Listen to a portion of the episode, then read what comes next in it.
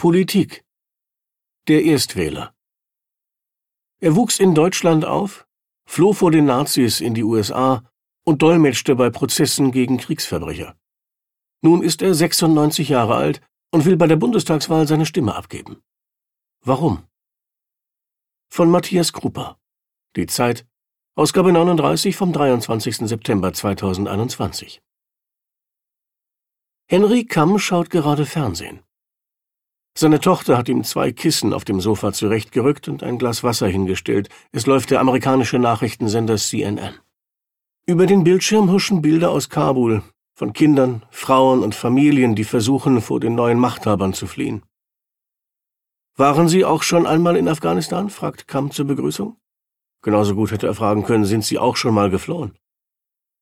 Henry Kamm wurde 1925 in Breslau geboren. Er ist Jude und hieß damals Hans. Im Januar 1941 flieht er mit seiner Mutter. Von Berlin aus fahren sie in einem versiegelten Zug durch das besetzte Frankreich über Spanien weiter nach Lissabon. Ein Frachtschiff bringt sie in die USA. An Bord sind mehr als 600 Flüchtlinge. Kamm wird Amerikaner, ändert seinen Namen und kehrt nach Europa zurück. Im Juni 1944 landet er als amerikanischer Soldat in der Normandie. Nach dem Krieg studiert er in den USA, wird Journalist. Er berichtet für die New York Times aus Paris und Polen, aus Moskau, Japan und aus Vietnam. Er wird mit dem Pulitzer-Preis ausgezeichnet und reist Anfang der 80er Jahre nach Afghanistan, kurz nach dem sowjetischen Einmarsch. Seit er im Ruhestand ist, hat Henry Kamm die meiste Zeit in Frankreich verbracht. Nun lebt er in einem Appartement in einer Seniorenresidenz im Pariser Westen, am Rande des Parks Bois de Boulogne. Kamm trägt ein blaues Hemd und eine bequeme Hose. Das Aufstehen fällt ihm schwer. Er bleibt lieber sitzen. Seine Tochter schaltet den Fernseher aus. Es ist spät in meinem Leben, sagt Kamm. Ich habe mehr erlebt, als ich erzählen könnte. Aber nun will er doch noch einmal etwas Neues unternehmen. Henry Kamm will in Deutschland wählen. Mit 96 Jahren, zum ersten Mal in seinem Leben. Er besitzt seit kurzem neben der amerikanischen auch wieder die deutsche Staatsbürgerschaft. Im August hat er deshalb einen Brief an das Bezirksamt Berlin-Mitte geschrieben. Sehr geehrte Damen und Herren, jahrzehntelang bei den deutschen Wahlen nicht wählen zu dürfen, war nicht meine Wahl. Als deutscher Staatsbürger 1925 in Breslau geboren, bis zur Flucht 1941 dort zu Hause, hatten meine Eltern und ich das unsagbare Glück, den Holocaust zu überleben. Nicht so der Rest meiner Familie. Alle Großeltern, meine Tante und andere starben in Theresienstadt und in anderen KZs. 2018 wurde ich als deutscher Staatsbürger wieder eingebürgert. Es wäre für mich ein wichtiges, gar ein historisches Anliegen, meine Pflicht als deutscher Staatsbürger jetzt absolvieren zu können. Da meine Heimatstadt nicht mehr in Deutschland liegt, möchte ich mich gerne in die Wählerliste in Berlin eintragen lassen. Von Berlin aus musste ich Deutschland verlassen, somit käme ich dorthin irgendwie zurück. Deutsche, die im Ausland leben, müssen sich, wenn sie in Deutschland wählen wollen, in ein Wählerverzeichnis eintragen lassen. Hierfür muss man einen Antrag stellen und an Eidesstadt versichern, dass man das 18. Lebensjahr vollendet hat, nicht vom Wahlrecht ausgeschlossen ist und innerhalb der letzten 25 Jahre mindestens drei Monate ununterbrochen in der Bundesrepublik Deutschland eine Wohnung innegehabt hat. Wer schon länger nicht mehr in Deutschland lebt, muss begründen, wodurch und in welcher Weise der Antragsteller, die Antragstellerin persönlich und unmittelbar, Klammer auf, aufgrund eigener Erfahrung, Klammer zu, Vertrautheit mit den politischen Verhältnissen in der Bundesrepublik Deutschland erworben hat. Henry Kamm hat zuletzt vor 80 Jahren in Deutschland gelebt, in einem Deutschland, das es nicht mehr gibt, in einer Stadt, damals hieß sie Breslau, heute Wrocław, die nicht mehr deutsch ist. Die Erfahrungen, die er dort gemacht hat, hat er vor einer Weile für seine Kinder und Enkelkinder aufgeschrieben. Kamm stammt aus einer jüdischen Familie. Seine Eltern waren Kommunisten. Die religiösen Feste wurden vor allem den Großeltern zuliebe begangen. In dem Gebetsbuch, das Kamm zur Bar Mitzvah geschenkt bekam, stand sein jüdischer Name, Chaim ben David. Aber bedrückender als die Religion war lange Zeit die wirtschaftliche Not. Der Vater schlug sich als Gelegenheitsarbeiter durch, oft war er arbeitslos. Die Mutter nähte Taschentücher und Tischdecken, um etwas hinzuzuverdienen, nach der Machtergreifung der Nationalsozialisten verschärfte sich die Situation. Unser Leben seit 1933, schreibt Kamm, war bestimmt von der ständigen Suche nach einem Land, das uns aufnehmen würde. Dennoch sei er noch immer erstaunt darüber, dass in meinen Erinnerungen der Jahre bis 1938 das Gute bei weitem überwiegt. Kamm besuchte zunächst eine progressive Sammelschule. 1933 wurde sie geschlossen. Er musste auf eine jüdische Schule wechseln. Nachmittags traf er sich weiter mit den nichtjüdischen Freunden. Sie spielten Fußball und schwammen in der Oder. Es kam mir so vor, als lebte ich in zwei Welten, erinnert sich Kamm. Den Vormittag verbrachte ich mit meinen Klassenkameraden und Lehrern in einer sehr nervösen Gesellschaft, beschäftigt mit der Last des Jüdischseins in diesen Jahren, und nachmittags lebte ich wie ein normales deutsches Kind aus der untersten Mittelklasse oder etwas darunter. Am 20. April, Hitlers Geburtstag, bekam jedes Kind in der Schule einen Apfel, ein kleines Stück Schokolade und ein Bild mit dessen Porträt. Den Apfel und die Schokolade habe er nach Rücksprache mit seinen Eltern gegessen, schreibt Kamm, das Porträt wurde im Küchenofen verbrannt. Er vermeidet es auch jetzt noch, Hitler beim Namen zu nennen. Stattdessen schreibt er his portrait, sein Porträt. Die Zeit, in der er in zwei Welten leben konnte, endete im November 1938. Drei Tage nach den Pogromen der Reichskristallnacht wurde sein Vater von der Gestapo abgeholt und in das Konzentrationslager Buchenwald deportiert. Ein paar Monate später durfte er vorübergehend nach Hause und schaffte es, nach Großbritannien zu entkommen. Ohne den Vater gab es auch für seine Mutter nur noch einen Gedanken, bloß weg aus Deutschland.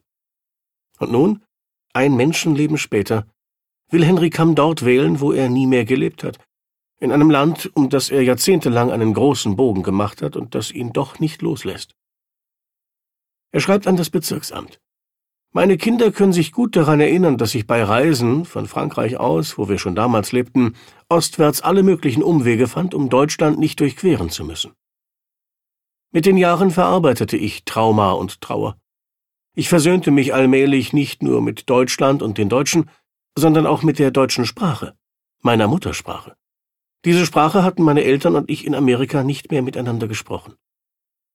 Schon 1945 war Henry Kamm nach Deutschland zurückgekehrt unmittelbar nach Kriegsende. Er war einer der wenigen US-Soldaten, die Deutsch sprachen und wurde deshalb nach Dachau abkommandiert. In dem früheren Konzentrationslager führte die amerikanische Armee Prozesse gegen mutmaßliche Kriegsverbrecher durch, Kamm sollte deren Verteidigung dolmetschen. Es sei ihm äußerst unangenehm gewesen, sagt er, bei der Verteidigung dieser Unmenschen mitzuwirken. Nach einer Woche quittierte er den Dienst, verließ das Land und kehrte lange Zeit nicht wieder. Das Band, das blieb und wieder stärker wurde, war die Sprache. Kamms Mutter hatte gerne gesungen, deutsche Lieder, nun sang er sie selbst mit seinen Kindern, mit denen er kein Deutsch sprach. Lieder von Franz Schubert, Robert Schumann, Hugo Wolf. Kamm schwärmt, wenn es etwas gab, was ich an Deutschland liebte, waren es die Lieder. Die Lieder sind an allem schuld, die Lieder und die Poesie. Anderes kam hinzu, Romane von Thomas Mann, Gedichte von Heinrich Heine, in einem Sommerurlaub an der amerikanischen Ostküste las er zum ersten Mal den Zauberberg. Mittlerweile hat er das Buch dreimal gelesen. Kamm unterbricht seine Erzählung. Unvermittelt fragt er, wie finden Sie mein Deutsch? Als Journalist hat er auf Englisch geschrieben, nun lebt er in Frankreich. Die Gelegenheiten, bei denen er Deutsch spricht, sind rar. Aber er spricht ohne Akzent, fast fehlerfrei. Manchmal sucht er nach den richtigen Worten, heißt es nun gemieden oder vermieden, dann schimpft er über sich selbst. Merde, Vergessen Sie mein armseliges Deutsch. Die Wiederbegegnung mit der deutschen Sprache meiner Kindheit und Jugend, meiner Schulsprache, bis ich als Jude nicht mehr in die Schule gehen durfte, wurde für mich wichtig und intensiv. Ich begann wieder und immer mehr auf Deutsch zu lesen. Von den Klassikern bis hin zur modernen Literatur, die in der NS-Zeit verboten war, von Geschichtsbüchern und Gedichten bis hin zur politischen Fachliteratur. Schließlich las ich auch immer regelmäßiger die deutsche Presse. So folgte ich mit großem Interesse der politischen, kulturellen und gesellschaftlichen Entwicklung in meiner ersten Heimat. Wann er das erste Mal wieder in Deutschland war, weiß Kamm nicht mehr genau. Es muss in den 60er Jahren gewesen sein. Später, als Willy Brandt Bundeskanzler wurde, reiste Kamm öfter nach Bonn, um ihn zu interviewen. Brandt faszinierte ihn. Und dass ein Mann mit dessen Biografie, Emigrant und Widerstandskämpfer, Kanzler werden konnte, brachte ihm Deutschland wieder näher. Hat Brandt ihn mit Deutschland versöhnt? Versöhnt habe ich mich nie, entgegnet Kamm entschieden. Aber ich habe gelernt, einen Unterschied zwischen Deutschen und Deutschen zu machen. Schon früher in Breslau hatte es die Nachbarin gegeben, die ihnen ein Stück Fleisch vor die Tür legte, den Schulkameraden, der eine HJ-Uniform trug, aber mit ihm ins Kino ging, obwohl das verboten war. Die politischen Weggefährten, die die Eltern weiterhin besuchten und als Genossen grüßten. Ich möchte doch meine Dankbarkeit einigen deutschen Freunden gegenüber aussprechen und betonen, die uns in den schlimmen Jahren nie verlassen hatten und ohne deren Hilfe unsere Geschichte höchstwahrscheinlich anders ausgegangen wäre. Widerstand, Flucht und Vertreibung sind Kamms Lebensthemen. 1978 wurde er mit dem Pulitzerpreis ausgezeichnet, der wichtigste Preis, den ein amerikanischer Journalist gewinnen kann. Kamm hatte aus Vietnam über die Boat People geschrieben, die Flüchtlinge waren wie er. Er berichtete aus Osteuropa über den wachsenden Widerstand gegen die kommunistischen Regime, freundete sich mit Václav Havel an, mit Jiří Dienstbier und mit Stefan Heim, Dissidenten, die er für ihren Mut bewunderte.